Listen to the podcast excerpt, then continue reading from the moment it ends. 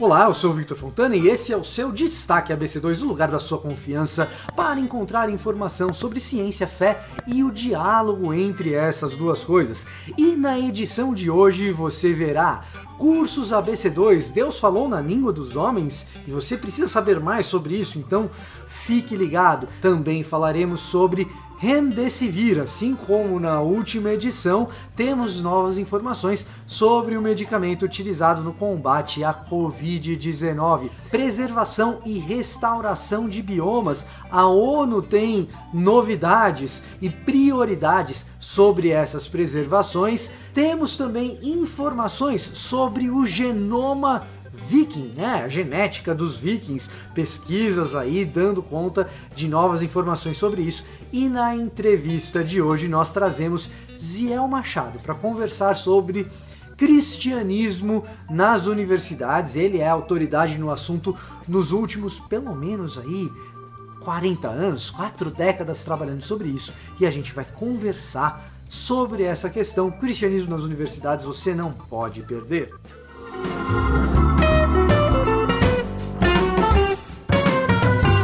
Cursos ABC2. Você quer entender melhor a Bíblia, saber melhor como ela funciona, entender o que é esse conjunto de 66 livros, o que ele diz, o seu conteúdo, mas também como ele foi formado, informações importantes para que você possa compreender o texto. A minha recomendação para você é o nosso curso E Deus Falou na Língua dos Homens, porque de fato ele se revelou por meio da linguagem nesse texto incrível que hoje nós temos em mãos e que requer da gente bastante atenção para entendê-lo. E o curso é ministrado pelo Paulo On, que fez a sua formação em estudos bíblicos na Universidade de Edimburgo, amigo meu, e que escreveu um livro sobre esse tema, na minha opinião, o grande lançamento do ano no que diz respeito à teologia no mercado editorial brasileiro. E no curso ele fala ainda mais sobre esse tema eu faço a recomendação porque as inscrições estão abertas. Não deixe de conhecer isso. O link está na descrição desse vídeo e você fica sabendo dos nossos cursos, novidades da BC2 por meio do nosso site cristãosnaciencia.org.br e também das nossas redes sociais. Fique sempre conectado, além de se inscrever e deixar o seu like aqui nesse vídeo. Remdesivir novamente como pauta no tratamento da Covid-19. Na semana passada, edição passada do Destaque ABC2, nós trouxemos a notícia de que uma grande publicação no New England Journal of Medicine dizia que o Remdesivir, um antiviral, é eficiente no tratamento contra a Covid-19. Em fase de pré-publicação e, portanto, ainda sem a revisão de pares, um estudo mais amplo da Organização Mundial da Saúde questiona o funcionamento desse antiviral no tratamento da doença causada pelo SARS-CoV-2, o novo coronavírus. E é importante que a gente esclareça aqui o que, que parece estar acontecendo. Primeiro, a gente tem que é, dizer que, embora o primeiro estudo do New England Journal of Medicine é, seja com revisão de pares, o espaço amostral é menor, de mais ou menos mil pessoas. O estudo da OMS leva em consideração 15 mil pessoas ao redor do globo.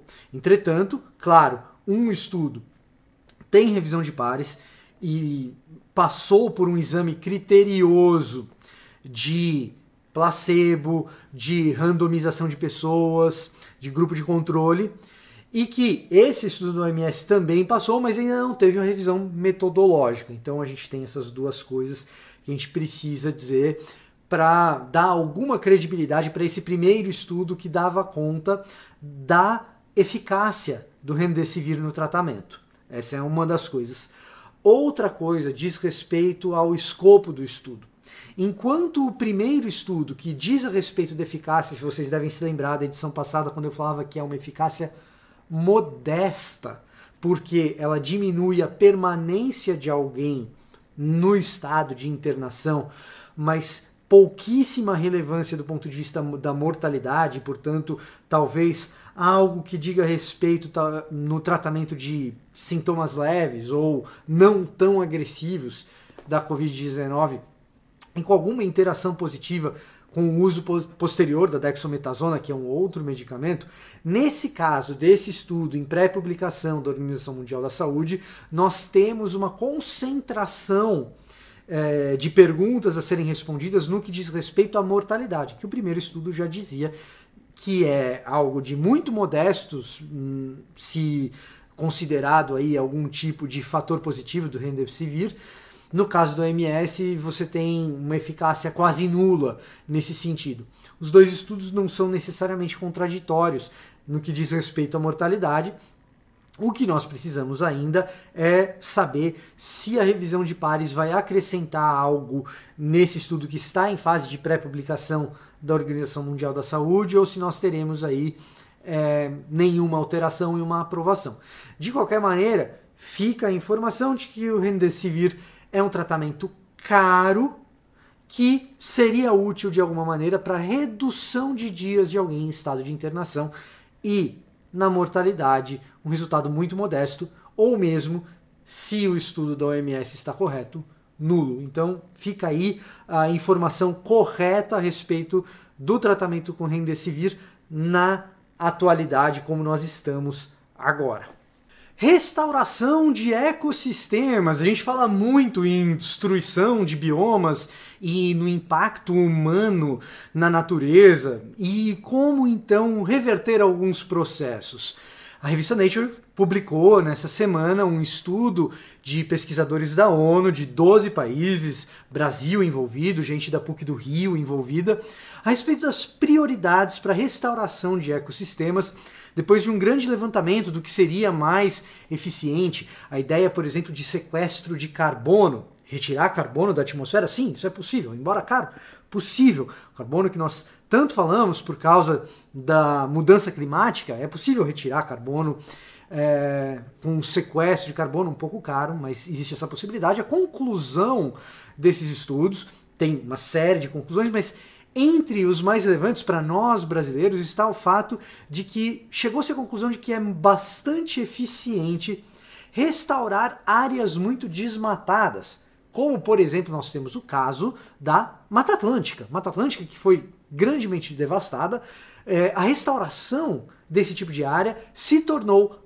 prioridade internacional depois desse levantamento. A gente sabe ainda que regiões muito alagadas, como é o caso do nosso Pantanal Mato Grossense, sul Mato Grossense, é muito importante para a preservação e também a restauração dele é fundamental para as questões climáticas. Existem outras regiões alagadas ao redor do mundo. Nós temos, por exemplo, regiões pantanosas é, na região da Flórida, a gente pode pensar também, então não é só uma coisa brasileira, a gente tem em outros lugares do mundo, mas é também um tipo de prioridade. Lá na Flórida, no caso do Everglades, a gente tem essa questão. No Pantanal, Mato Grossense, Mato Grossense, claro, a bacia hidrográfica da Amazônia também é fundamental. Então nós temos hoje algum tipo de prioridade definida pela ONU a respeito não apenas de uma restauração por causa das mudanças climáticas, mas também da preservação das espécies, assunto bastante debatido aqui no nosso Destaque ABC2, especialmente no nosso painel. Então, edições passadas aí dos nossos painéis de Destaque ABC2, com o Thiago Pereira, você encontra um pouco dessa discussão. Genética Viking, o mapeamento do genoma de povos medievais do norte da Europa frustra quem tem algum tipo de ideal de pureza étnica branca. A Universidade de Copenhagen tem se dedicado na pesquisa do mapeamento desses povos, do mapeamento genético desses povos, e as conclusões a partir desse grande pool de material genético é que aqueles idealizados povos do pessoal que pensa aí nos arianos muito puros é bastante mestiço e cosmopolita. O ariano que sobrou depois desse tipo de pesquisa, no máximo é um ariano torto, como diz ali a música da Daniela Mercury. Na verdade, o que a gente chega à conclusão é que esses povos medievais da Europa setentrional têm aí uma bagagem genética que mistura bastante os pastores das estepes, onde hoje é a Ucrânia, e povos caçadores-coletores da região da Anatólia, onde hoje é a Turquia. Portanto, nos mostrando que muito do que foi idealizado no começo do século XX, na verdade, não passa de ficção por parte de alguns idealistas. Idealistas que, na verdade, nos conduziram à ruína em muitos aspectos, e felizmente a ciência tem provado que, até mesmo naquilo que eles tinham convicção, existe uma grande quantidade de equívocos. Europa setentrional tem um material genético, na verdade, bastante parecido com o restante da Europa.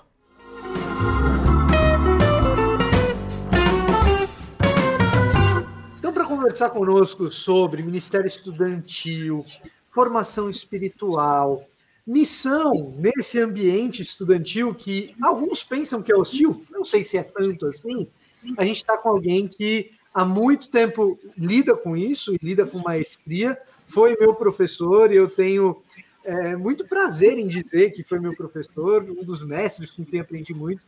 Zé Machado, obrigado pelo convite, obrigado por aceitar o nosso convite. Alegria toda minha, Vitor. Muito bom poder conversar com você, saber que você está de volta, animado aí com essa nossa conversa. E hoje, é, vice-reitor no Servo de Cristo e também presidente de honra na BU Internacional, Aliança Bíblica Universitária, né, Zé? Exatamente. Então eu virei velhinho mesmo, velhinho oficial encapeirado agora. A gente estava brincando antes de começar a gravação que quando se torna presidente de honra, emérito e tal, a pessoa ganha uma carteirinha para dizer: olha, você é legal, mas não opina muito. Né? Fica, a, a, sua bengala está no cantinho. Fica brincando com a bengala ali, que você vai ficar bem aí. Imagina. Vai, vai, vai com pressa, não. Imagina, o Ziel, esse é um outro aspecto. Depois a gente até pode conversar sobre isso aí. O Ziel é uma das pessoas que também me influenciou a ter uma vida mais saudável. Eu não sei se você sabe, professor, mas nos últimos meses da pandemia eu perdi mais ou menos 12 quilos fazendo exercício físico e dieta. Que maravilha, rapaz. Eu percebi que você estava com semana diferente. Achei que você tinha só cortado o cabelo, mas não, ela emagreceu mesmo. Emagreci mesmo fazendo exercício físico e dieta. O Ziel sempre pega no nosso pé, porque ele fala desse negócio da bengala, mas é um corredor de primeiríssima categoria. E, e é duro eu ter um pai que, que corre meia maratona, 10 quilômetros todo dia, e, e tem um professor que pegava no meu pé nesse negócio da corrida, então eu tive que emagrecer também. Foi predestinado para ficar leve, não tem jeito. Um pai é muita opressão. É muito, é demais, é demais. Professor, deixa eu te começar, eu começar te fazendo a seguinte pergunta. Você começou na BU, eu não vou revelar quantos anos atrás, para não ter que passar pelos constrangimentos da idade, mas já faz um bom tempo. Vamos dizer que foi no século XX.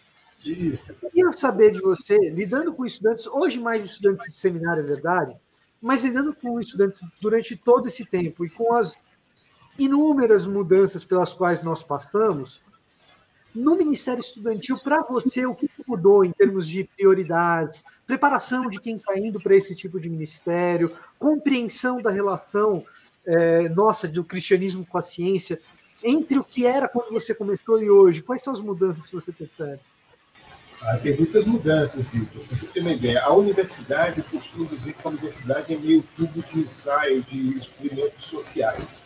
Muitas das questões que a universidade está lidando hoje, somente mais tarde serão vividas pela sociedade mais ampla. Então, muitas das tendências futuras, elas já são ela, é, processadas, vivenciadas no contexto da universidade. O que faz, é, o que cria um abismo muito grande, assim, sobretudo que o jovem evangélico que vai para a universidade, ele entra no universo fervilhando de ideias, de perguntas, e geralmente a igreja é um pouco lenta no processo de formação do jovem para essa experiência. Então, o jovem normal, entrando nesse contexto, já se sente defasado. O jovem cristão que veio de uma bolha fechado na igreja, para entrar nesse segmento, a ponte é muito maior, o desafio é muito maior. Então, deixa eu contar para você, por exemplo, eu entrei na universidade no início dos anos 80, exatamente 80 foi o ano que eu entrei na universidade. Então, o processo político brasileiro estava fervilhando. Era época de anistia, era época de abertura, era época de, uh, de desejo de que nós tivéssemos uma eleição para presidente, era uma época de fim do governo militar. Então, o universo da universidade fervilhava com essas questões. Uh, eu vim de um contexto religioso onde a gente não falava de política, até dizia que crente não se envolve em política. Essa era, era, essa era a frase. Então, nós nem tínhamos repertório para lidar com essa questão. Eram, eram, era, você tinha poucos. Os doutores na igreja eram advogados, que eram doutores porque eram advogados, ou os médicos, quando pouco algum veterinário, que era meio raro na época, e, também, ah, ah, talvez, aí, ah, é, mas assim, é, então, nós não tínhamos, nessa época, muitos cristãos na universidade ensinando na área de humanas, por exemplo. Então, então o universo era muito grande. Mas na universidade, as perguntas eram, sobretudo no Brasil, você tinha essa questão da, da, da, da, democracia, era um debate forte, que voltou, voltou agora, mas era um debate forte, permanente naquela época. No cenário evangélico, no mundo mais acadêmico, assim, é, você tinha a influência de autores como, por exemplo, Rubem Alves, publicando aí por questão de repressão, uh, da morte, e outros livros mais. Uh, então, a presença cristã na universidade eram de muitos que já não andavam mais pelo segmento da igreja evangélica conservadora, diria assim. Eram alguns evangélicos que foram, foram evangélicos, em algum momento da vida, mas que tinha uma postura teológica mais aberta e tal. E a outra coisa que fervilhou nessa época na universidade era o surgimento assim, muito forte e intenso da, da, da, da libertação. Então, você tinha no Brasil as comunidades eclesiais de base todo o país, eram 6 mil comunidades eclesiais de base naquela época. Então, então, um jovem cristão entra na universidade e se depara com aquela postura tradicional científica anti-fé. Então, é, eu me lembro, eu chegando na UFRJ para estudar História, e aí um amigo, um colega você quem é? Eu apresentei, ele disse, ah, você é cristão? E, e, e a segunda frase foi, como você, sendo cristão, é, como você é, é sendo inteligente, porque veio para essa universidade, ainda é cristão? Aí eu respondi uhum. para ele, e como você, sendo inteligente, estando nessa universidade, não é cristão? Aí ele riu e ficou por isso mesmo. Mas era assim, é meio um atestado de ignorância você ser cristão na universidade, não fazia sentido. Então, muitas pessoas passavam pela universidade em silêncio com relação à sua fé, porque identificar-se como cristão era um atestado de ignorância, é, de evolução cultural. Ah, daí a importância desses ministérios cristãos na universidade, que ofereciam pelo menos um suporte para a gente entender onde nós estávamos, é, o que devemos falar, como comportar com a nossa fé, e até, até chegar ao ponto de ter coragem suficiente de poder partilhar a fé com alguém. Uhum. Porque no primeiro momento era pura reação de defensiva, dado o ambiente muito hostil que a universidade tinha, é, era para no que diz respeito à fé cristã. Então, de, daquela época para hoje no Brasil, hoje ninguém mais, quer dizer, é, seria difícil você achar uma pessoa que, que logo de cara atesta é, falta de inteligência ou alguém ser cristão. Então, se na minha época ah, o problema era de, de, de, de, cristão não pensa, daí, por exemplo, a, a, a importância desse livro, crer também é pensar. Porque até os cristãos mesmo não criam o que pensavam, né? Já você tem que ter fé, e que fé é um suicídio intelectual, basicamente. Uhum. Então, hoje o debate já não é mais a questão de se você é religioso ou não. Hoje eu acho que o debate central cai na questão da singularidade de Cristo, o famoso etnocentrismo do cristão. Então, esse negócio de Cristo é o único caminho e tal, não sei o que, isso pega muito mal no ambiente universitário. É até legal você ser espiritual, espirituoso, ter uma, ter uma religião, ter um, um desenvolvimento espiritual, você é um cara mais zen, né? Você tem zen budista, zen metodista, zen batista, É, é, você tem os, os muitos N's. Mas, mas é, então, hoje em dia, eu acho que seria, seria difícil uma pessoa ser rejeitada, assim, do tipo, porque é cristão. Eu me lembro na, na aula de História da América, depois de uns meses de aula, um, grupo de amigos, um colega de turma, se aproximou e disse: Você não quer fazer parte do nosso grupo? A gente ficou observando você esse tempo todo e a gente viu que você é um cara inteligente, que direitinho, você não quer fazer parte do nosso grupo de estudo? Dizer, os caras estavam me observando na escola e, e, e, e, eu fui reputado como sendo aceitável, porque mesmo sendo cristão, eu era um cara inteligente para eles.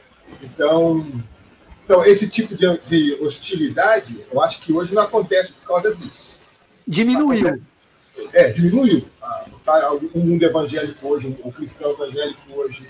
Talvez a hostilidade hoje é por ser evangélico, mas por outras razões, por causa do projeto político, mas não pelo conceito de, de que ter fé é um atestado de ignorância. Isso é, hoje eu acho que eu, eu, eu, acho que, assim, talvez uh, é, 40 anos atrás a coisa tivesse um pouco mais na esfera epistemológica, no sentido de é, é, é uma coisa simplesmente inviável a prática intelectual e a fé cristã andando juntas, é, e hoje é uma coisa...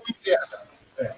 E hoje é algo mais no âmbito, talvez, da ética, uh, algo do tipo, pô, é, ser cristão representa uma série de um conjunto de valores com os quais a gente não coaduna, uh, que a gente não gostaria de fechar com esses valores, ou coisas desse tipo. Que a gente... Acho que hoje, hoje em dia, por exemplo, é, a igreja tem uma imagem de ser judgmental, né, muito arrogante e julgadora. É, por outro lado, a igreja é, ela tem uma presença extremamente conservadora na sociedade, ela é contra a democracia, ela, ela uh, apoia projetos genocidas. E, então, assim, eu acho que o, ambiente hoje deve ter sido muito parecido com o ambiente da Universidade da Idade Média, quando os universitários viam a igreja patrocinando cruzadas, por exemplo. Então, essa, como pode essa, uma igreja que se diz cristã patrocinar um empreendimento pós-comunitário? Então, eu imagino que o espanto deve ser um espanto, assim, uma reprovação moral. É, não tanto intelectual, mas uma reprovação moral. É, então, vocês pensam, só que pensam errado. Vocês é. pensam uma coisa né? Tem duas coisas, professor, que eu vivenciei recentemente, porque a minha história na universidade ela também é um pouquinho antiga, perto de muita gente por aí. Nada, nada, já faz 20 anos que eu fiz meu primeiro curso de graduação, que eu estava cursando, entrando no meu primeiro curso de graduação. Né? É, é, o tempo passa rápido, né? E eu ouvi a mesma frase que você ouviu quando eu entrei no curso de graduação, mas foi de uma pessoa específica, não era um sentimento generalizado. E não era você é cristão, era você é crente e é inteligente, como é que pode? Né? E talvez isso fosse um pouco marcado na época. Olha que coisa interessante isso. Talvez isso fosse um pouco marcado na época, porque o ambiente universitário, por mais que a gente tente ser inclusivo dentro do ambiente da universidade pública, etc., ele costuma ser um tanto elitista. A ideia, a, a ideia do cara que falou isso para mim é meu amigo até hoje. A ideia de, do cara que falou isso para mim era o seguinte: era um preconceito de classe, na verdade.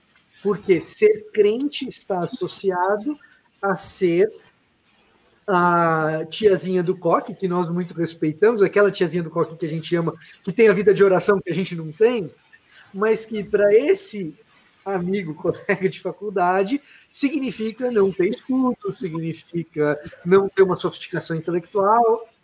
Mudou um pouco nesse sentido. Agora, professor, no, o perfil do crente jovem que está chegando na universidade ou que está chegando no seminário, esse você também sente alguma mudança? Ou ele é muito parecido com, com o jovem crente de 30, 40 anos atrás? Não, muito diferente. Eu posso, eu posso avaliar, por exemplo, a minha experiência mesmo. Por exemplo, meu pai foi para a universidade ah, aos 45 anos de idade, ah, quando ele foi para a primeira universidade dele. Ah, eu fui para a universidade aos 18 anos, na década de 80. Meus filhos foram para a universidade com 17, 18 anos, mas é, a, a, e eles ainda estão, de alguma forma, né? Cada, cada mestrado, doutorado, essas coisas todas. Então, mas eu sinto que eles, quando entraram na universidade, é, é, entraram muito mais bem preparados para a universidade do que eu quando fui. Então, eu, eu, aqui em casa é um pouco difícil você é, tomar como padrão, porque por causa do meu contato com o Ministério Estudantil, a ABU e tal, essas coisas assim, então eles puderam frequentar muito o ambiente da ABU, mesmo desde pequenininhos, então se habituaram com leitura e tal, em geral, então, mas então eles não são luta média, eles já chegaram meio que preparados para o ambiente. É, mas, olhando para os estudantes que chegam no, no, no Ministério Estudantil hoje, eu diria que hoje a universidade não é esse bicho papão todo, não. Assim, eu acho que o pessoal está mais preparado para entrar. Muitas vezes eles entram com preconceitos, né? Tipo, vou para a universidade, vou perder a fé, né? Esse tipo de coisa. Então, é, muitos, inclusive, procuram os ministérios cristãos da universidade como uma forma de defesa da fé. Não para fazer missão, mas para defender um pouquinho que tem. Então, é uma coisa grande, né? Mas, assim, eu diria que por causa da, da, da, televisão, da comunicação, da internet, eu acho que o mundo hoje é outro, né? Então, a, a universidade está mais popular, está mais... Tá mais é, você tem mais estamentos sociais diferentes dentro das universidades, né? Então, são vários estratos sociais que na universidade. Hoje ela é muito menos elitista do que era há, há 40 anos atrás, nesse sentido pelo que eu entendo, me corrija se eu estiver errado, professor, mas assim, a minha memória pode estar me traindo. Mas é, se eu me lembro bem, houve uma insistência por parte do seu pai que você fizesse universidade e não apenas a formação de seminário. É, é, a minha memória está me traindo ou é isso mesmo? É isso mesmo. A preocupação dele é que eu. É, ele era pastor batista, né? Então, como pastor batista, a experiência dele é, não era uma experiência muito positiva, porque ele, não na Igreja Batista você não tem uma, uma instituição tipo um concílio de pastores, uma, uma cultura dos pastores. Cada pastor, por sua igreja, faz os seus acertos. Então, quando o pastor deixa a igreja, se não houver uma outra igreja, ele está sem suporte. Ele tem aquela retaguarda de tem, por exemplo, uma, uma igreja uma igreja presbiteriana, uma igreja anglicana, uma igreja metodista, que tem um órgão nacional que delega, que encaminha os pastores, que protege os pastores.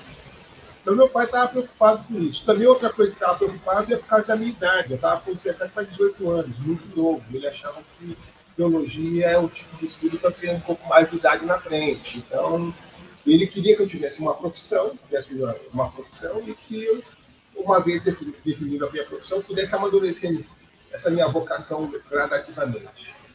Então, eu fui para a universidade é, mais novo, terminei o curso em 83 e 84 já estava no seminário no Rio de Janeiro, na Batista do Sul, Rio de Janeiro. Antes de ir para São Paulo, eu fiquei um tempo lá estudando lá. Então, é, é, assim, é, também eu diria que no, no mundo batista, é, no mundo evangélico, as igrejas históricas passaram a valorizar cada vez mais a formação acadêmica dos seus filhos. Porque ficou evidente que a formação acadêmica significava uma possibilidade de ascensão social. É, então, aquela ideia antiga de que não vá para a universidade, que quando você vai para a universidade você perde a fé, o cristão não precisa disso e tal, à medida que a igreja vai ganhando mais experiência, vai se tornando mais tradicional, assim, mais, a igreja vai amadurecendo em anos, as gerações que vêm para trás já não têm essa disposição anti-universidade pode ter até antes alguns cursos, não vai para a humanidade, não vai para a história, psicologia, filosofia, porque isso é perigoso, quase uma coisa assim, tipo direito, medicina, engenharia, né? É, que aí você não tem risco de perder a fé, tolice, tolice, né? Então, mas, mas eu diria que é, chegou um momento que a própria geração dos cristãos já via nos filhos na universidade um sinal de ascensão social. Então, então, aquela indisposição à ciência, à universidade, foi, por questões é, econômicas, né, foi, foi, foi revelada. E aí até as próprias famílias começaram a encorajar os filhos a, a, a ir para a universidade, que é o que é até hoje no Brasil. Né? E aí eu queria perguntar, você fez o curso de História na UFRJ. Isso. Como essa formação informou o seu ministério como pastor e a sua formação espiritual? Porque alguma influência eu estou certo de que houve. Bastante, bastante. Bom, o primeiro choque foi é, que na universidade eu vi que a, a, minha, a minha formação cristã ela estava desconectada da realidade por completo. Dizer, a fé que eu tinha era uma fé boa para domingo, era uma fé boa para a igreja. O máximo eu, eu tinha para fora a responsabilidade de evangelizar. Mas eu não dialogava com a sociedade, eu, eu, eu não orava pela situação política do país. Eu não fazia nenhuma associação entre a injustiça e os livros proféticos da Bíblia, exemplo. Eu não fazia é, nenhuma. Eu, eu, passei a adolescência toda sabendo da repressão. Eu nunca ouvi na igreja nenhuma mensagem sobre a repressão militar, sobre a, sobre a questão da, da, da guerrilha, sobre a questão da violência. A gente não falava sobre isso. Sobre, a gente falava sobre milagre econômico. O máximo que a gente falou na igreja foi quando o Médici, quando Geisel foi escolhido presidente, o pessoal disse primeiro presidente evangélico do Brasil. E aí pronto. Ele era luterano, então essa foi a, o que nós ouvíamos. Né? Então, quando eu cheguei na universidade, eu descobri um mundo que eu não conhecia. Eu, é, eu falei, uau, aqui tem perguntas sérias sendo feitas. Ah, então, eu falei, como é que eu associo a minha fé a essas coisas? Qual a relevância da minha fé para isso? O Evangelho tem alguma resposta para essa realidade? E aí eu tive que desmoronar uma certa compreensão teológica para poder identificar outra. E foi, foi então, então, teve uma contribuição. É, é, é claro, eu podia ter passado pela universidade sem me preocupar com isso, só me preocupar em ser um bom aluno, como cara de segundo grau. Eu vou lá, faço a prova, faço e vou embora. Mas no curso que eu estava, é, é, curso de história, é impossível você ouvir tudo aquilo e não provocar uma reação cidadã. Você tem que fazer alguma coisa. Mas aí vem a pergunta, ok? Então, qual é o limite como cristão da minha participação? Existe um jeito cristão de fazer essas coisas? E aí quando eu comecei a descobrir outros autores, autores latino-americanos, autores europeus, autores norte-americanos que tinham alguma preocupação com a sociedade e com a fé. E aí, uhum. isso então, quase uma segunda conversão para mim, na verdade. Sim. Foi para mim também. Esses mesmos autores, viu, professor? Até porque no, no, no, meu contexto de crescimento evangélico, olha só que coisa interessante esse negócio do Geisel que você mencionou. Os luteranos sempre foram uma coisa assim vista com muita suspeita. Ah, eles são evangélicos, mas são quase católicos. Agora, para dizer que o presidente. Evangélico sem Maria. Isso, é uma coisa assim. É uma coisa, assim. uma coisa mais ou menos assim. Agora, para dizer que o Geisel era presidente evangélico, o luterano contava. Agora, é, durante, assim, uma boa parte da minha vivência evangélica, eu vivi também com essa desconexão, essa mesma desconexão, e a descoberta do Stott, do Samuel Escobar, é, fundamentalmente esses dois, eu diria, foram, talvez do Christopher Wright também, mas um pouco depois é, foram algumas coisas que me acordaram para alguma realidade a mais diferente e acho que autores parecidos com aqueles que você teve contato muito antes de mim. Na verdade, eu tive contato com eles por intermédio de pessoas como você, é, é, como o professor Marcos Amado também. Então, é, acabou que a minha história foi parecida. Na minha época era é, é, Padura na Argentina, Sobrinho na Argentina, é, Pedro Arana no Peru, ah, é, Samuel Escobar, Peru, é, o René Padilha, que nessa época estava na, na Argentina também. Uh, você tinha aí uh, Orlando Costas, você tinha Yoder, você tinha aquele que escreveu Ronald Sider, uhum. o próprio Stott. então, esses foram autores que e fizeram voltar a ler a Bíblia de uma outra perspectiva, né? Hum. O, o Yoder e o Sider são americanos, os outros são latino-americanos, né? É, é. Mas o, o, o Sider está tá tá outsider do mainstream. e o outro, e o outro com aquela tradição demonita, pacifista e tal, também meio fora, né? Meio fora. Mais ou, mais ou menos o que seria talvez o Stanley Harwas hoje, né? Alguma coisa do gênero. Que, que, inclusive é quase que aluno um do outro, né?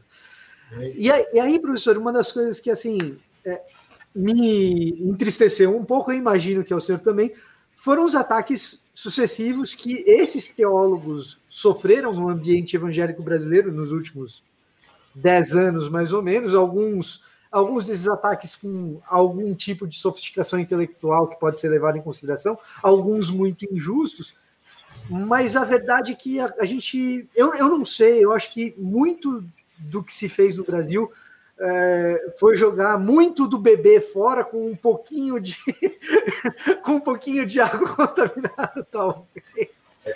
Não, teve muita crítica é, injusta. Aliás, crítica, assim, começou a se criar uma suspeita teológica de caráter ideológico. Então, é assim: se não tem a ideologia política, provavelmente a sua teologia é ruim. Então, você cria um critério ideológico para suspeitar da teologia da pessoa. O que não me parece muito honesto isso, né? Acho que é, é mais fácil você admitir a sua ideologia e contrapor a ideologia do outro. Agora, vamos conversar como irmãos. Não, não preciso necessariamente criar uma suspeita teológica com base no caráter ideológico. O fato da pessoa não apoiar o mesmo de um verdade que eu não quer que tenha uma fé diferente da minha, necessariamente. E, e aí, sabe o que aconteceu, Zé? Eu fui para os Estados Unidos para uma faculdade evangélica, conservadora, fazer meu mestrado. A Trinity é uma faculdade que tem evangélico no nome, Trinity Evangelical Divinity School. E aí, sabe quem que a gente estava lendo lá, porque é quem entre aspas, funciona no ambiente universitário de evangelização, que a InterVarsity usa como padrão e que, ah, poxa vida, para conversar no ambiente pós-cristão realmente tem relevância, mantendo ortodoxia e tal, Samuel Escobar. É isso. Então, então, agora, Vitor, o que aconteceu no Brasil também é que foi muita crítica mal intencionada, sabe? Então, por exemplo, certa vez eu encontrei com um professor é, de renome aqui, que fez a seguinte observação. Esses marxistas de Lausanne, essa foi a observação que ele fez. Aí eu falei, olha, eu estou eu, eu, eu, envolvido com o governo de Lausanne desde 76, como estudante secundarista ainda, comecei a entender Lausanne. Depois, eu fiz parte da geração jovem que foi a Lausanne 2, em Filipinas. Então, Lausanne 2 separou 30% das vagas para jovens abaixo de 30 anos, homens e mulheres, para serem levados para a Filipinas, como representantes da delegação brasileira. Eu estive lá. Então, eu fiz a seguinte pergunta para eles. Eu quero que você me diga quem é o marxista vinculado ao movimento de Lausanne. Dá um nome, em qualquer lugar do mundo. Em qualquer lugar do mundo. Quero que você me dê um nome só de um marxista. E aí, a, a, a pessoa não deu o nome de ninguém vinculado a Lausanne. O nome que ele sugeriu é uma pessoa que cita Lausanne, mas nunca teve vinculado com Lausanne. Uhum. Dizer, não tem nenhum documento de Lausanne, nenhum texto de Lausanne, nenhum autor com selo de Lausanne fazendo apologia marxista. Então, quando eu vi esse tipo de crítica, eu falei assim: essa crítica é mal intencionada. Essa crítica tem outros interesses. Ela não é uma crítica séria para levar a sério. E uhum. aí, aí desanimei, porque eu falei isso aqui já, já era a invasão do fake news dentro do universo evangélico. A motivação aqui não é a crítica, a motivação aqui é poder, é espaço, é dominação do espaço. Então eu percebi no Brasil que por trás dessa cortina de fumaça de debate teológico, na verdade, tinha e que há é um projeto de poder, de dominação, de controlar o cenário evangélico, de dizer quem é, quem não é, então, não é um debate para crescer, para resolver uma questão, para conhecer pontos de vista divergentes, para amadurecer, nada disso. É para dizer assim: quem não está comigo não é crente. Pronto. Agora, quem está com você aonde? Na minha, na minha opção política. Se não está na minha opção política, não é nem crente. Chegou no Brasil dizer assim: crente só vota em direita. Eu diria: como assim? Quer dizer, é... quando você, quando você é, instrumentaliza a fé desse jeito, transforma a fé em corrente de transmissão, como assim? Né? Eu falei, a direita é de quem? Né? Porque, tá entendendo? É, é, até mais que isso, professor. É, assim, é, é, o que eu brinco. Poxa vida, eu fiz uma faculdade de jornalismo, maior parte dos meus colegas era de esquerda. No, assim, e eu vivi esse momento com a entrada triunfante do Lula no poder, quando a popularidade dele estava no talo, e nessa época eu era de direita. Então eu posso dizer que eu tenho aí uma história com a direita, eu sou centro-direita, ou até direitista até hoje, vamos dizer. Eu tenho uma história aí de, de falar de ambiente de direita, até hostil à direita, faz 20 anos, mais ou menos. E de repente eu me, eu me flagro sendo denunciado como um marxista. eu falo, pô, aí a, a, a, não é nem que crente vota em direita, é um determinado tipo específico de direita que tem que ser aquele. É, é, que é um pouco complicado. E em 2016 eu estava no encontro no encontro jovem de Lausanne lá na, na Indonésia, em Jakarta. E o que eu posso dizer é assim, poucos ambientes evangélicos onde eu estive eram foram tão plurais do ponto de vista da, da formação de pano de fundo das pessoas, independentemente da ideologia política. Ideologia política também, mas muito mais do que isso. As questões étnicas, culturais, o que é para nós ser de direita ou de esquerda no Brasil, para o canadense muda esse eixo, para o francês muda esse eixo, e para o cara da Indonésia, ele não está preocupado nem tanto com isso, ele tem todas as questões tribais para se preocupar e está um pouco de olho nas Filipinas, porque o Rodrigo Duterte está lá no poder e está fazendo outras coisas ainda. Um fenômeno que perpassou tanto a direita como a esquerda no Brasil é a secularização da salvação. Secularizar de tal forma o conceito de salvação que, então, eu diria assim, é, é verdade que algumas pessoas da esquerda tomaram algumas atitudes questionáveis ou, ou, ou, fizeram algumas afirmações, gravaram alguns vídeos e tal, que gera muito debate. Tudo bem, agora, o honesto é dizer, tal pessoa pensa assim. Vai dizer, todo o movimento de Lausanne pensa isso? Peraí, peraí, peraí. Essa pessoa tem essa ideologia política. Essa pessoa está afirmando isso. Mas você conhece alguma outra obra de alguém que pensa assim? Exato. É, então você pega uma parte pelo todo. Exato, exato, exato. É, é, é exatamente a face de composição gigantesca. E mesmo quando a gente pega esse pensador em particular, é, é, é um fenômeno de universalização do caso particular da afirmação dele, que também é um problema. É, é pega Marcion. Marcion é um herege. Todo mundo concorda que Marcion é um herege. Isso não significa que tudo que Marcion disse era bobagem. Claro, claro. E até o processo de classificá-lo como herege foi um processo comunitário. Ou seja, foram os concílios da igreja sentando e conversando sobre isso. Ou seja, havia diálogo interno para discutir sobre isso. Mas o que eu vi aqui é, é uma forma de você, por um lado, é, inviabilizar um diálogo. É, é você não querer escutar. E para não querer escutar, o que você faz? Você rotula. Mete um rótulo e quando você mete o rótulo, eu, eu não preciso mais escutar. Tudo que ele falar está dentro desse, desse quadradinho aqui. E aí, pronto. E aí, se ele falar bobagem, tanto importa. Se ele falar coisa certa, tanto importa. Tudo que ele falar é bobagem. Pronto. É igual a criança que não gosta de, de, de giló. Você não gosta de giló? Não. Se eu comer giló, nunca comi. Mas por que você não gosta de giló? Porque eu não gosto de giló. Pronto. E ele não gosta de giló. Entendeu? Mas, mas o passarinho gosta de giló, mas eu não sou passarinho. Então, e aí pronto. Entendeu? Então, assim, é um infantilismo é, que, que, assim, a, a, discussão teológica no Brasil, você que pode estudar em outros ambientes, você sabe o que eu estou dizendo para você. Quer dizer, o ambiente no qual a discussão teológica é feita é um ambiente imaturo. É um ambiente que não está disposto para um. Então, quem conviveu em outros espaços, que pode estudar em outros espaços, sabe que é possível ter outro tipo de ambiente para se estudar e discutir teologia. É possível. É possível é. discordar completamente da pessoa de forma enfática e respeitar o outro. É possível isso.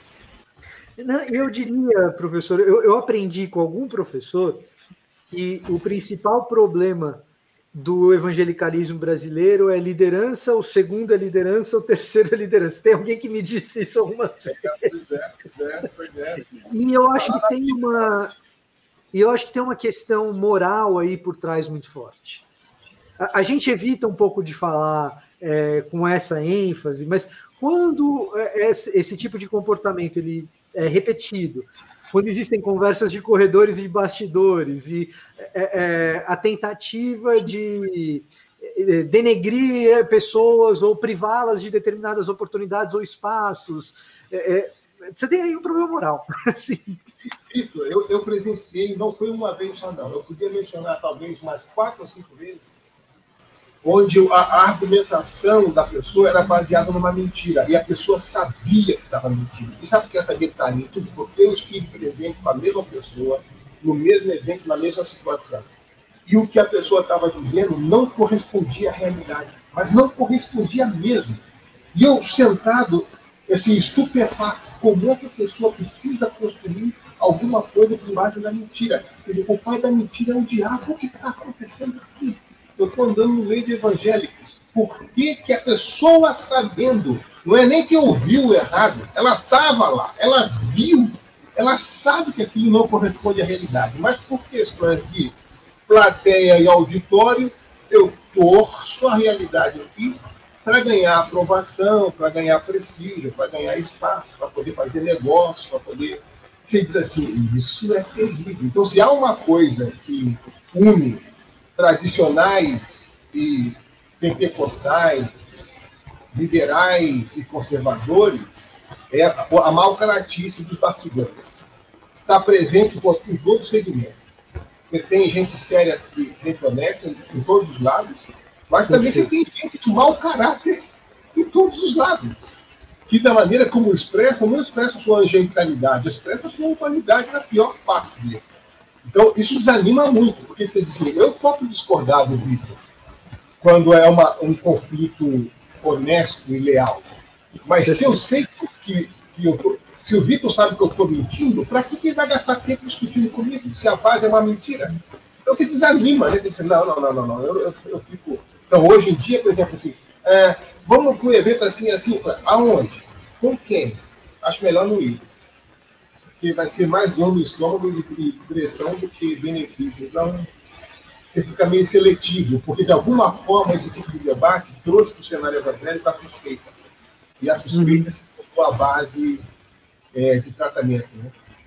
E, e, uma, uma das coisas que eu percebo, professor, é que uma boa parte do começo da nossa conversa, quando a gente vê que o desafio que nós temos na universidade é uma percepção de que parece que a gente está do lado errado da história, que parece que um, a igreja está defendendo coisas que são indefensáveis e que não condizem com Cristo.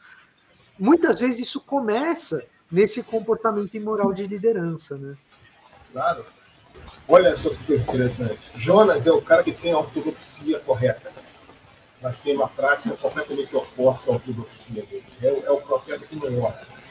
E aí, quem é que vai chamar a atenção de Jonas para a oração? Quem é que vai chamar a atenção de Jonas para discernir a história? Quem descobre que aquela tempestade não era normal era o capitão do navio, eram os marinheiros, que serviam a outros deuses. E é, são eles que vão até o fundo do navio acordar o profeta e dizer: Eu se liga, ora para o teu Deus aí, porque o que está acontecendo aqui? Essa tempestade não é normal. Então, é, quando o povo de Deus está com os ouvidos para a realidade do próprio Deus, e se compromete numa rota de obediência, no caso do seu projeto pessoal, é, é, Deus usa marinheiros e capitães de outros povos, de outras, outros, outros deuses, para alertar o povo de Deus, assim, acorda povo de Deus. Né? Só que a gente não vai querer ouvir, né? Imagina, quem é esse cara para falar comigo? Esse cara aqui serve ao Deus da ABC, esse cara aqui é do não, não vou ouvir. Né? É, é o. Jonas, que prefere morrer a mudar de opinião.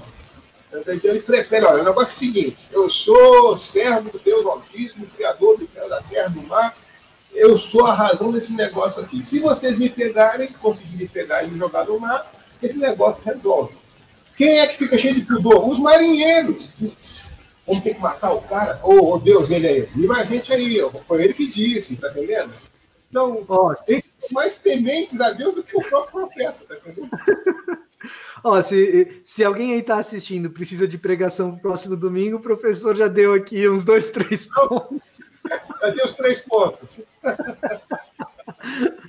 professor, para a gente finalizar, eu queria que o senhor comentasse um pouquinho do lançamento do seu novo livro, Formação Espiritual, que até pelo título que sugere que inclusive contribui para que a gente tenha pessoas no ambiente cristão que tenham uma, um, um, crescimento espiritual de fato e que tenha uma vida que de fato corresponda ao que o Evangelho diz e a gente evite alguns desses problemas que a gente acaba trombando.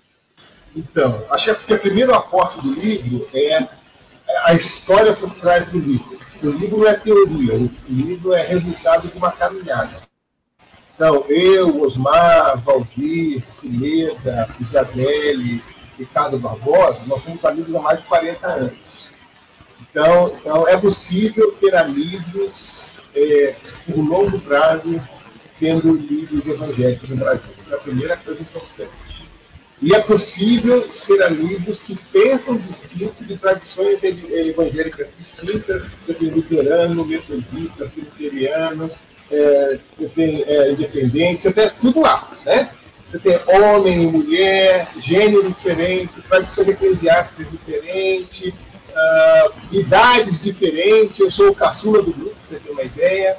E, e, e trabalhando nisso. Então, assim, essa, o, o, o projeto do Estado é essa caminhada de mais de 26 anos, no qual a gente decidiu conversar com os mais jovens. Então, os mais jovens nos deram o privilégio de caminhar com a gente. Então, a gente pega um grupo de jovens de 25 a 35 anos, jovens do país todo, homens e mulheres, de formação diversa, militar, é, pastor, professor, cientista, é, comerciante, artista.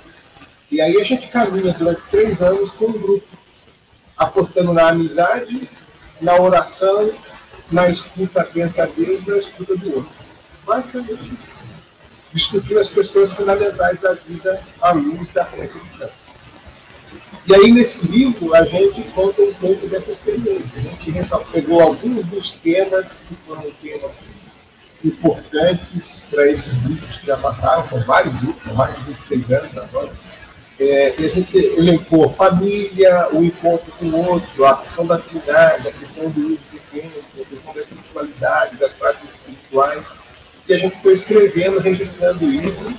Tem, para cada capítulo, você tem um desenho, uma obra de arte, um desenho feito por uns engenheiristas, vários deles que participaram, ilustraram os capítulos, então eles estão participando com a gente do processo.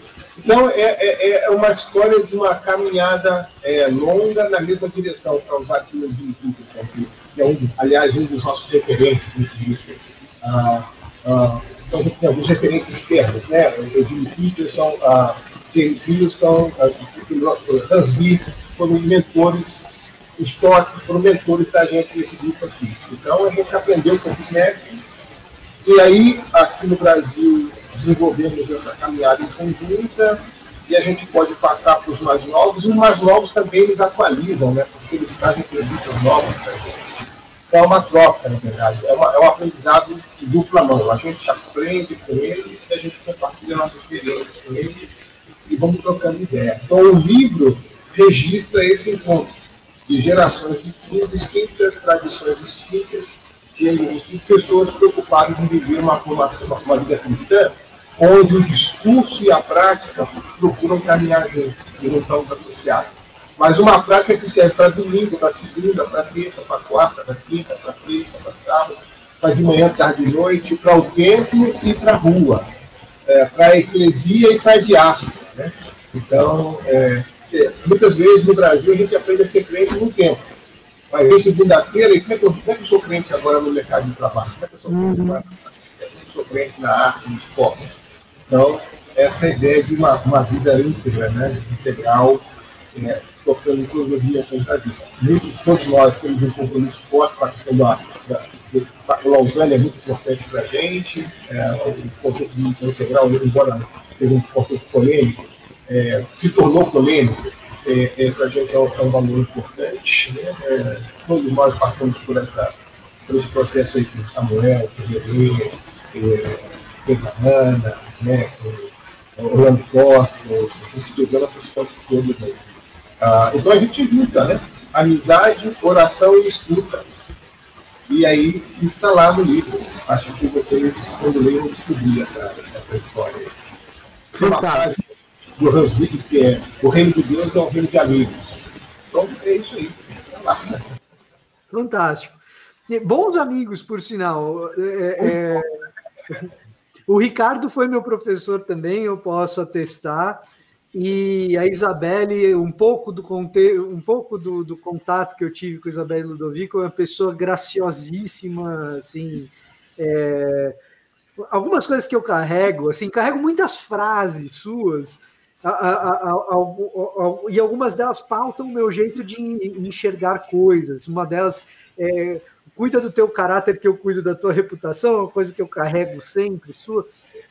É, e quando a gente tinha ética cristã com você, a gente começou a estudar ética cristã a partir do paradigma do, da imitação de Deus e do ser de santos como eu sou santo. Eu comecei a procurar nas pessoas características que eu conheço do próprio Deus, e na Isabela eu vejo muito essa questão da graciosidade, é uma pessoa graciosa. Eu acho que é uma caminhada graciosa esse tipo de é, é coisa que vocês sugeriram para produzir, no fim das contas, esse livro. Né? passar esse tipo de experiência.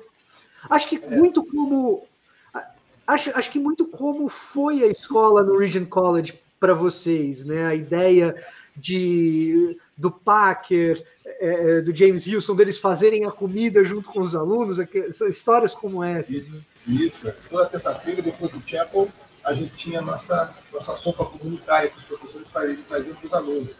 Hoje, meu filho está lá, o mais velho, e é a mesma coisa, é a mesma tradição, é a mesma, é a mesma pedagogia, né? a mesma andragogia, na verdade. É o mesmo jeito de ser. Então, é, essa formação espiritual, ela, ela, ela tem até conteúdo programático, mas o mais forte é a relação. É a relação mais forte. Então, os temas vão surgindo, mas a gente não se reúne em torno de temas. A gente se reúne em torno da, dessa escuta atenta de Deus e a escuta atenta do próximo. E, e da relação, né? O que, que essas escutas ao, ao, como elas impactam a minha vida. Então, essa ideia do silêncio, da léxica divina, a, do, do, escutar atentamente, da reverência frente ao próximo, da, da vida do próximo, né? De, da transparência como um valor cristão importante, né? de você pensar, poder falar em voz alta, trazer os teus temores em público e, e ser tratado de maneira reverente, cuidado, né? e aprender a fazer essa integração na vida. Então, realmente, é, é, um dos grandes presentes que eu tenho na minha vida ministerial é esses amigos. Né? E caminhar com eles é, é, muito bom. Com Osmar, por exemplo, eu conheço Osmar desde que eu tinha 17 anos. Eu era um guri ouvindo as coisas ao lado do Osmar. E depois de tantos anos, ainda a gente caminha junto. É, são, são, assim, ele me viu solteiro, me viu namorando, me viu noivo, me viu casado, me viu pai de um, pai de dois, pai de três, me viu entrando na, na BU, na BS como secundarista, me viu entrando na BU como obreiro, depois na IFA América Latina, depois no espaço mais internacional, e foi vendo tudo isso. Então, vai acompanhando a gente, né? E aí, nas crises, o que, que a gente recorre? Ah, a gente vai sentar junto para conversar. Então, eu, ah, vamos tomar um café? Ô, Ricardo, vamos bater um papo, né? É, ô, Valdir, peraí, posso falar contigo? E a Celida chega e diz, você está prestando atenção nisso aqui? Né? Então, então, assim, é, essa, essa, é, é, essa amizade de longa data é, é, é um, é, um, é um dom, é um, é um. Uma das coisas que esse livro quer fazer é isso, é, é chamar a atenção para o lugar da amizade é, no meio do povo de Deus. É importante analisar isso, construir boas amizades de ter todo o ser construído. Só precisa ter foco priorizar. A distração é muito grande. É verdade. Pastor, muito pastor, professor, vice-reitor, olha, mentor em muitos aspectos.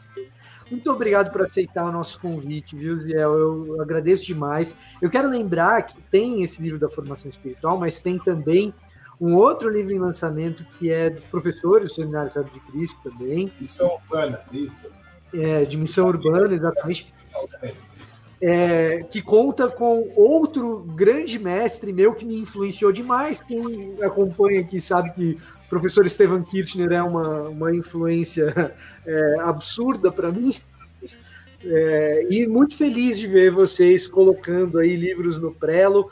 Eu recomendo demais que vocês conheçam se não como alunos do Ziel, do Dr. Estevam, do Ricardo Barbosa, do Osmar Ludovico, do Valdir Sornega, pelo menos como leitores é, desses, desses autores. Né? E muito obrigado por aceitar o convite, Zé, e a você que nos assiste. Eu reforço, toda quinta-feira nós temos destaque a DC2 com entrevistas como essa, trazendo para vocês um pouco do diálogo entre fé e ciência. Olha, uma das coisas boas é, desse, no Brasil tem sido a DC2. Fico muito feliz. Meus filhos, que são cientistas da área da ciência, se beneficiam muito do material da DC2. É, estudam com vocês. Muito obrigado pelo Ministério de Pessoas. Deus abençoe. Nós que agradecemos, professor. Nós que agradecemos. E para vocês, até a próxima.